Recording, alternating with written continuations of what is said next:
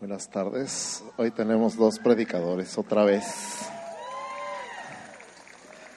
Algunos de ustedes ya lo han escuchado en el encuentro de varones, algunos de ustedes lo han escuchado en jóvenes, y a muchos de ustedes nunca lo han escuchado, pero lo van a querer escuchar. El día de hoy les presento a mi hijo Isaac, que va a compartir conmigo el púlpito. Buenas tardes, iglesia. Mira, una patillona para mí. Ay. Acompáñame a orar. Padre, en el nombre de Jesús, gracias, gracias, gracias, gracias por tu palabra. Gracias por tu presencia en medio de nosotros, moviéndose con sanidad, con liberación, con fortaleza, con consuelo, con paz. Tu Espíritu Santo en medio de nosotros haciendo y deshaciendo con toda libertad, con todo el poder, con toda autoridad. Te bendecimos, te adoramos, te amamos. Y una y otra y otra vez no nos cansamos de darte gracias porque nuestra vida está en tus manos, porque tú estás en control, porque podemos estar en paz. No porque no haya problemas, sino porque tú estás con nosotros en medio de los problemas. En el nombre de Jesús. Amén. 25 de diciembre de 1914, durante la Primera Guerra Mundial, amanece Navidad y están en el campo de batalla. Están los ingleses, los franceses y los alemanes en diferentes trincheras, pero nadie disparaba. Hubo un silencio, nadie sabía qué hacer porque era Navidad y estaban ahí en el campo. Y de repente, en medio del silencio, una voz empieza a cantar Noche de Paz.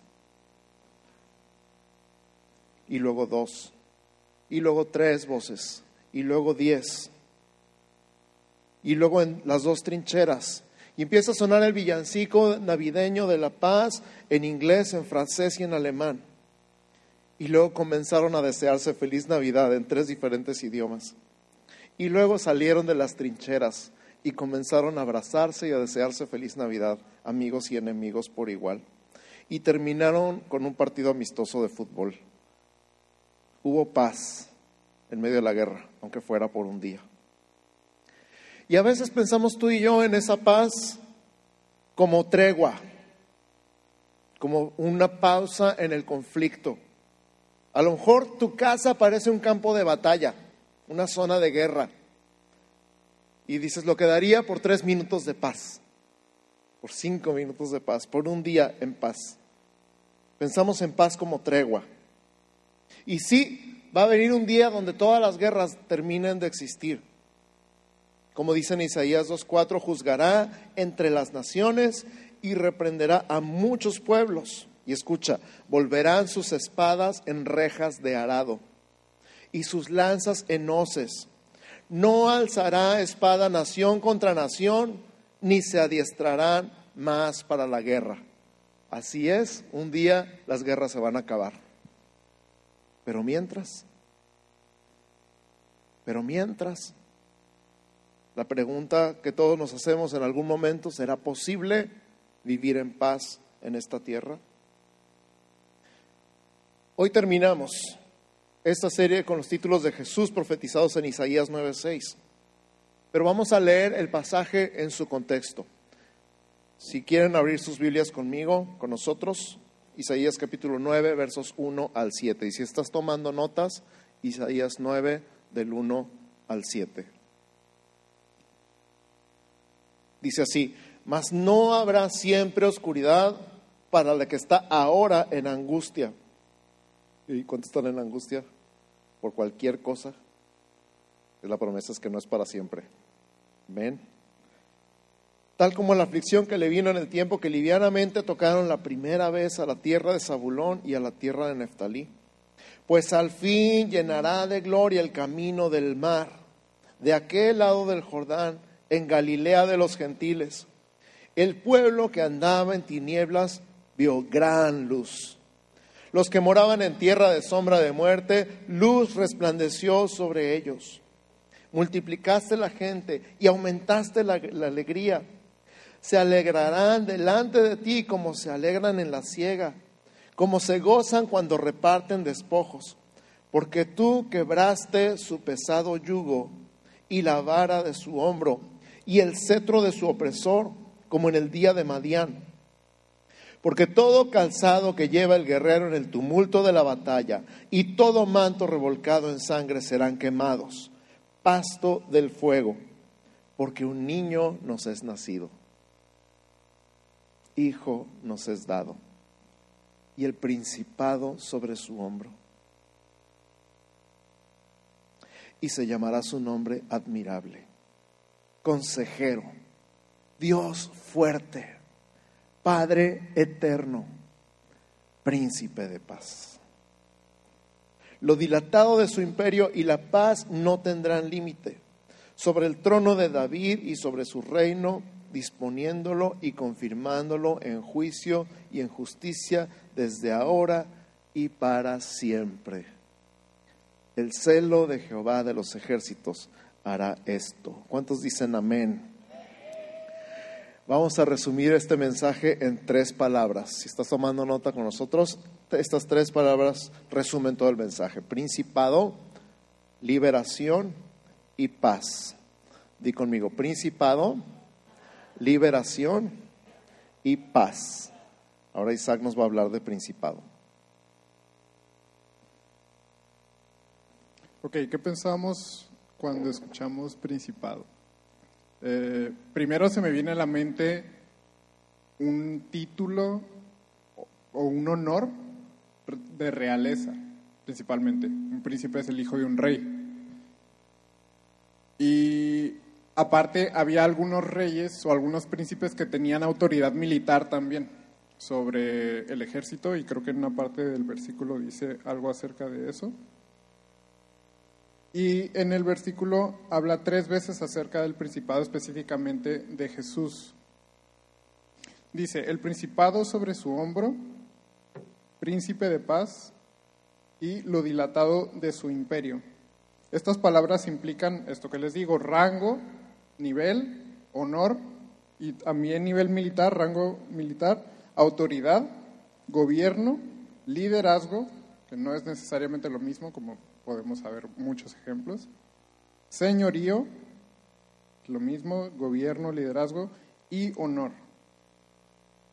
Indica un rango de nobleza también, como hemos eh, platicado. Y no es la primera vez que hablamos de Jesús como un príncipe o como que tiene un rango militar. Si vamos o si quieren estar tomando notas, Vamos a Josué 5, 13 al 5. Lo voy a leer. En el 13, estando Josué cerca de Jericó, alzó sus ojos y vio un varón que estaba delante de él, el cual tenía una espada desenvainada en su mano. Y Josué yendo hacia él le dijo, ¿eres de los nuestros o de nuestros enemigos? Él respondió, no, mas como príncipe del ejército de Jehová he venido ahora.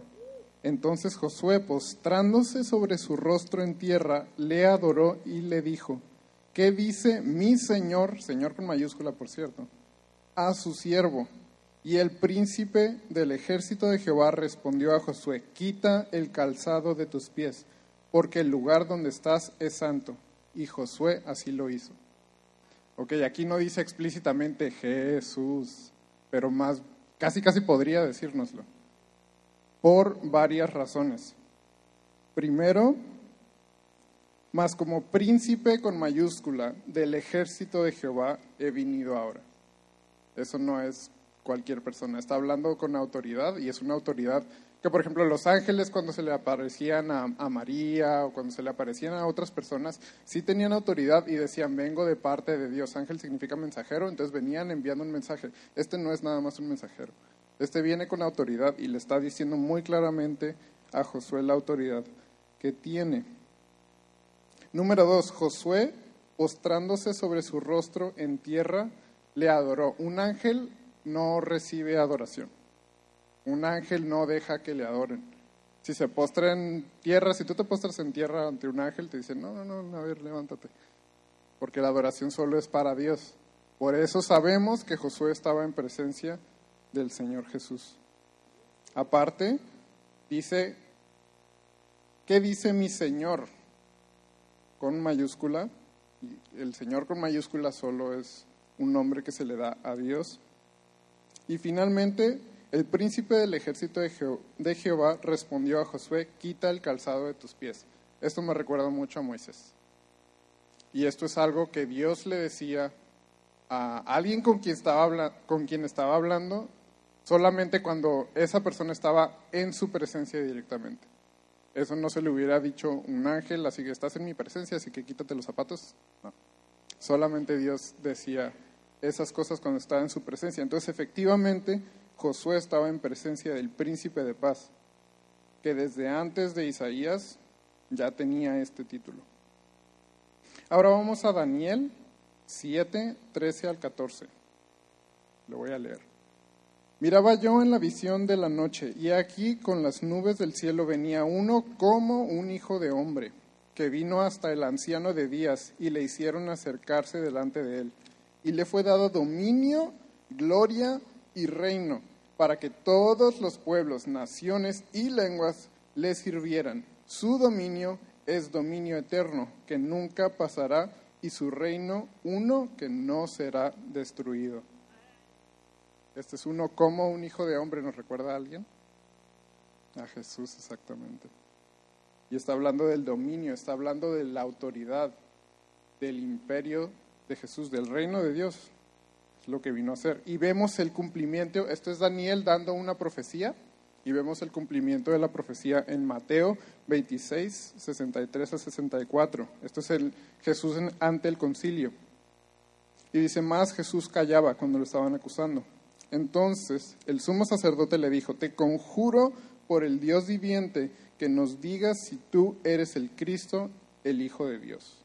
Jesús le dijo, tú lo has dicho, y además os digo que desde ahora veréis al Hijo del Hombre sentado a la diestra del poder de Dios y viniendo en las nubes del cielo.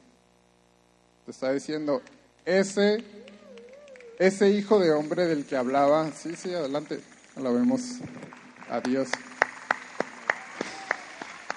Aquí podemos ver, gracias a Dios, una vez más, una promesa cumplida del Señor, una de las muchas promesas y una de las muchas profecías que cumplió Jesús simplemente por estar ahí parado donde estuvo y por lo que dijo también. Y podemos ver que para empezar el concilio sabía quién era el Hijo del Hombre, era un título muy específico que usa la Biblia y específicamente que usa Daniel. Entonces el concilio sabía de qué versículo estaba hablando Jesús cuando se llamó a sí mismo el Hijo del Hombre y sabían que era una persona con autoridad, sabían que era una persona con dominio, con poder, todo lo que nos dice Daniel y Jesús, lo está diciendo prácticamente, aquí estoy, aquí me tienes. Entonces otra evidencia de la autoridad de Jesús.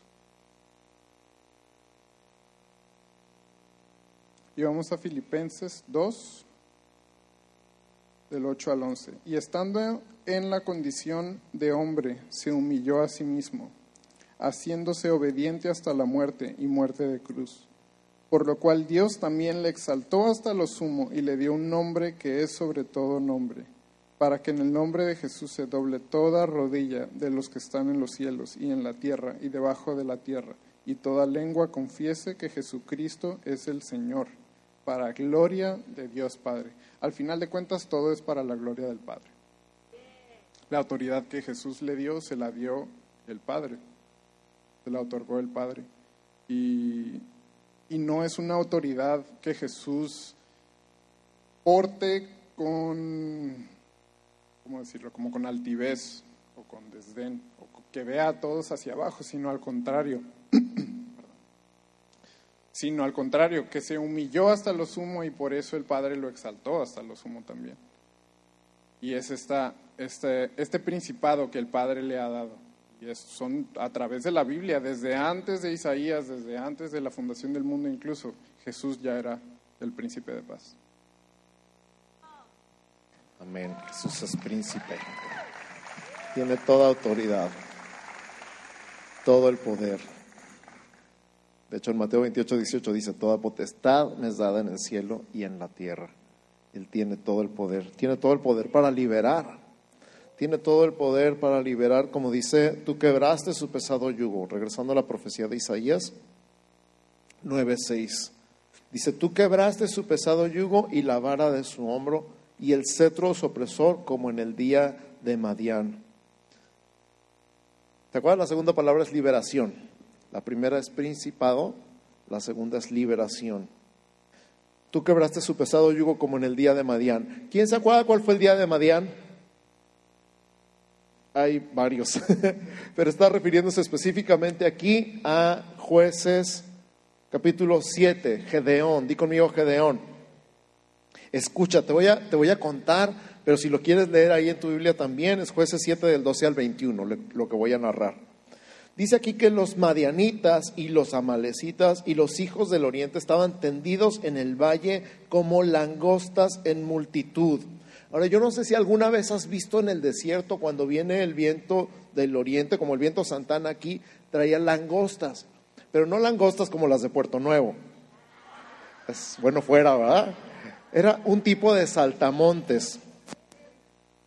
Un tipo de saltamontes, unos grillos que acababan con toda la hierba que hubiera en la tierra. Y era a kilómetros de distancia, lo que vieras en cualquier dirección estaba cubierto de saltamontes, completamente cubierta la tierra de grillos, de saltamontes, de este tipo de langostas, la langosta del desierto, la misma plaga de langostas que tuvieron en Egipto cuando salieron. Así parecían los hijos de Madián.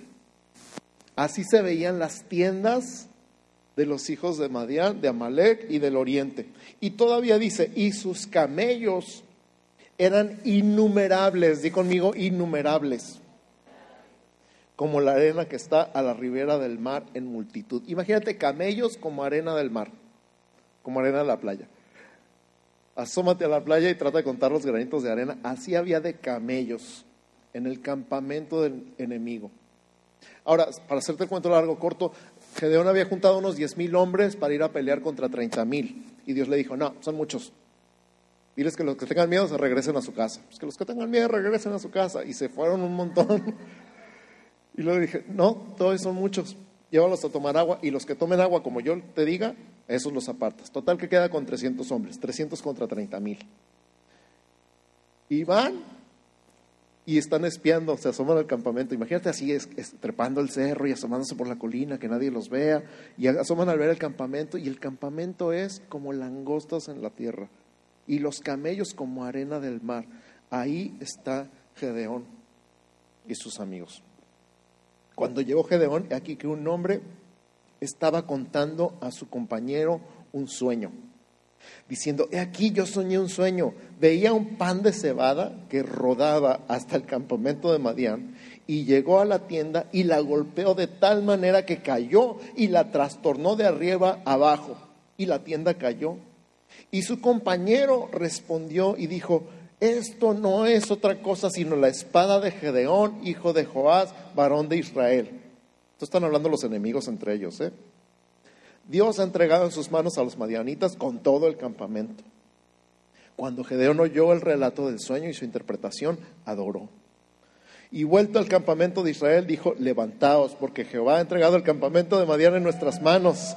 Y repartiendo los trescientos hombres en tres escuadrones, dio a todos ellos trompetas en sus manos y cántaros vacíos con teas ardiendo dentro de los cántaros. Y les dijo, miradme a mí y haced como yo hago He aquí que cuando yo llegue al extremo del campamento, haréis vosotros como hago yo.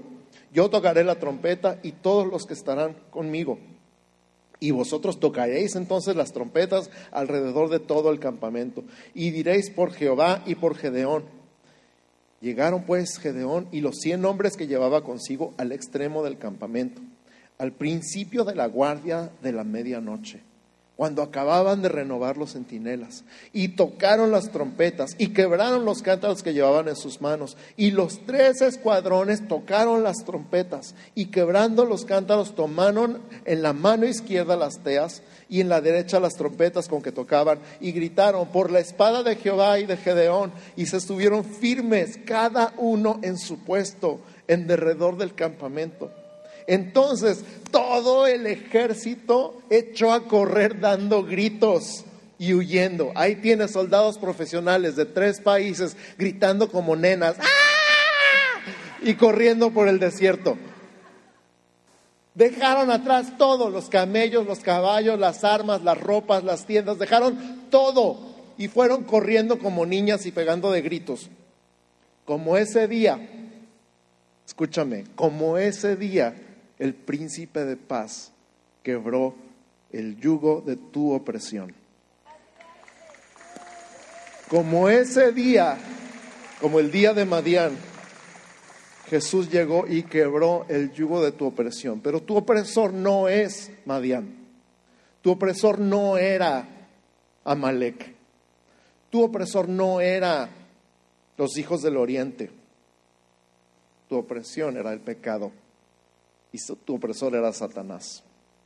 Y él quebró el cetro de tu opresor Escucha lo que dice Jesús en sus propias palabras. Juan capítulo 12, verso 31. Ahora es el juicio de este mundo. Ahora el príncipe con P minúscula de este mundo será echado fuera. ¿Qué noche es esa? La noche que el Señor Jesús fue entregado. Ahora el príncipe de este mundo será echado fuera. No tenemos mucho tiempo de contar cómo llegó Satanás a ser el príncipe de este mundo. Nomás te cuento que Adán le entregó todo, toda la autoridad. Y Jesús vino a quitársela, dijo, trae acá, esto es mío. En Colosenses capítulo 2, versos 13 al 15, dice así, y a vosotros, estando muertos en pecados y en la incircuncisión de vuestra carne, os dio vida juntamente con él perdonándoos todos los pecados. está el poder del pecado arruinado para siempre en tu vida. Anulando el acta de los decretos que había contra nosotros. Toda esa lista de pecados que en alguna parte estuvo escrita en la ley. Quitándola de en medio y clavándola en la cruz. Y luego dice, y despojando a los principados y a las potestades, los exhibió públicamente, triunfando sobre ellos en la cruz. ¿Cuántos dicen amén? Y somos libres, somos libres, somos libres. El poder de la muerte, del poder del pecado, del poder de Satanás en nuestra vida fue arruinado, fue quebrado como en el día de Madián. Y el diablo fue destruido su poder para siempre. Este es Jesús, nuestro príncipe de paz. Y después de esta libertad y después de toda esta guerra que Jesús peleó y ganó en la cruz ese día, gracias a eso tenemos paz. Entonces este príncipe, con toda la autoridad y todo el poder y todo el dominio y todo el imperio, que gana esta guerra, ahora es un príncipe así con toda esta autoridad, pero es un príncipe de paz. No es un príncipe de opresión, no es un príncipe como un príncipe de este mundo, no es un príncipe de paz como la, incluso como la paz que el mundo nos da, incluso Jesús lo dice, no es un, como el príncipe de Satanás, el príncipe de este mundo anterior a Jesús, sino es un príncipe de paz, es un príncipe como ningún otro, como ningún otro podemos tener. Y dijo Jesús en Mateo 11, 28 al 30, Venid a mí todos los que estáis trabajados y cargados, y yo os haré descansar. Llevad mi yugo sobre vosotros y aprended de mí, que soy manso y humilde de corazón, y hallaréis descanso para vuestras almas, porque mi yugo es fácil y ligera mi carga. ¿Y saben lo que es un yugo? Creo que hemos hablado acerca de lo que es un yugo. Un yugo es lo que usaban los bueyes para como que jalaran juntos dos bueyes y, se usaba en el arado en el tiempo de la agricultura, sobre todo en tiempos de Jesús. Y normalmente cuando tenían un buey así chiquito, jovencito, que no, no, nunca había cargado nada, lo ponían con un buey más experto y lo ponían junto con el yugo. Obviamente el buey grande jalaba todo el peso y jalaba todo y él, él llevaba la carga para que el buey chiquito aprendiera. Y en nuestro caso así es Jesús, llevad mi yugo, porque yo soy el que llevó la carga. Él realmente es el que hace todo. Nosotros no tenemos que hacer nada más que, más que llevar su, su yugo. Solamente sometiéndonos a Jesús encontraremos la paz y el descanso que tanto necesitamos. Su yugo no es como el del diablo, nada que ver, es fácil y ligero, como él mismo dice, porque la verdad es que él lleva toda la carga. ¿Qué pasaría si este güey jovencito chiquito dijera, no, yo puedo solo, yo me llevo mi yugo? Hombre, se nos muere ahí. Se nos hernia a ver qué le pasa, pero no. Lo único que tiene que hacer este güey jovencito es llevar, dejarse llevar y agarrar el yugo de Jesús para que Él lleve toda la carga. Y la paz no es la ausencia de tribulación, no es solamente la tregua en una guerra, por ejemplo. La paz es muchas otras cosas. Esta palabra shalom, por ejemplo, en, hebreo, de lo que, que es lo que dice la Biblia, significa muchas otras cosas como seguridad, prosperidad, salud, paz, descanso y bienestar. Todas estas cosas es shalom. Y, y Jesús es el príncipe de shalom. No solamente de la tregua o de la paz, sino de todo esto, la prosperidad, la salud. Y es todo esto lo que Jesús nos da. Es la paz que Jesús nos da, lleva incluidas todas estas cosas. Y no tenemos que entenderla, porque tampoco la podemos entender. Hay veces a lo mejor hasta te ha pasado, a lo mejor hasta te han preguntado, ¿cómo puedes estar tan tranquilo si estamos en, no sé, los estudiantes, en semana de finales?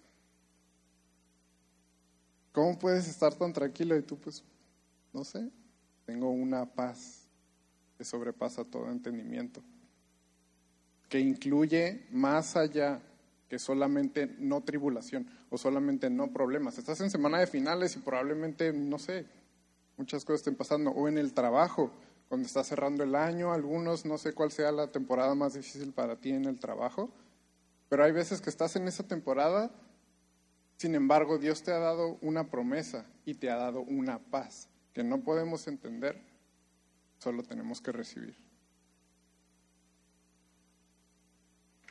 Amén.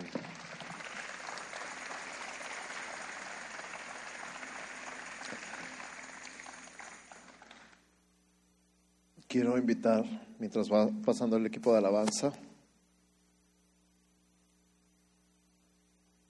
ya concluyendo, Jesús es el príncipe de paz. Jesús es la máxima autoridad. Jesús ha vencido y sometido al enemigo, que nada más sigue dando lata por un tiempo, pero sabemos su final. Para nosotros, la palabra dice así. Te voy a invitar a que te pongas en pie.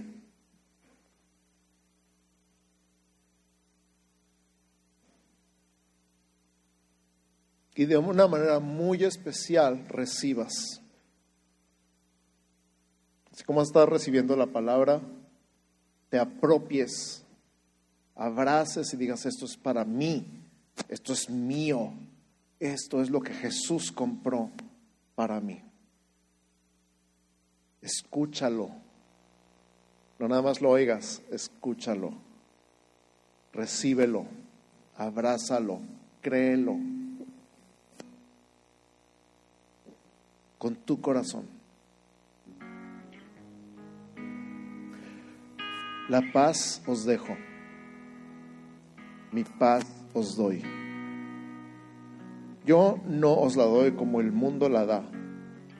No se turbe tu corazón. No tengas miedo. Estas cosas les he hablado para que en mí tengan paz. En el mundo tendréis aflicción, pero confiad, yo he vencido al mundo. Justificados pues por la fe, tenemos paz para con Dios por medio de nuestro Señor Jesucristo. Por nada estéis afanosos. Por nada. No dejes que nada te estrese. No dejes que nada te saque de balance. No dejes entrar la ansiedad en tu vida. Por nada estés afanoso. Si no sean conocidas vuestras peticiones delante de Dios en toda oración y ruego con acción de gracias.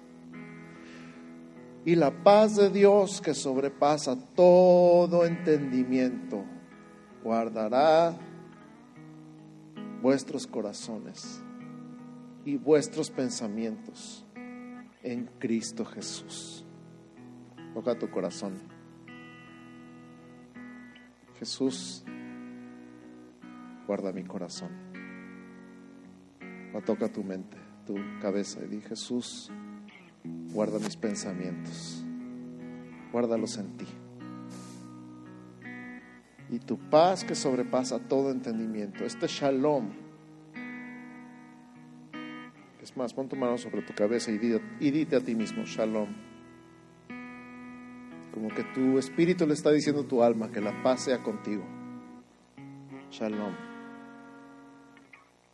Seguridad, prosperidad, salud, paz, descanso, bienestar. Shalom. Ahora con tu vecino y dile shalom. Que la paz sea contigo.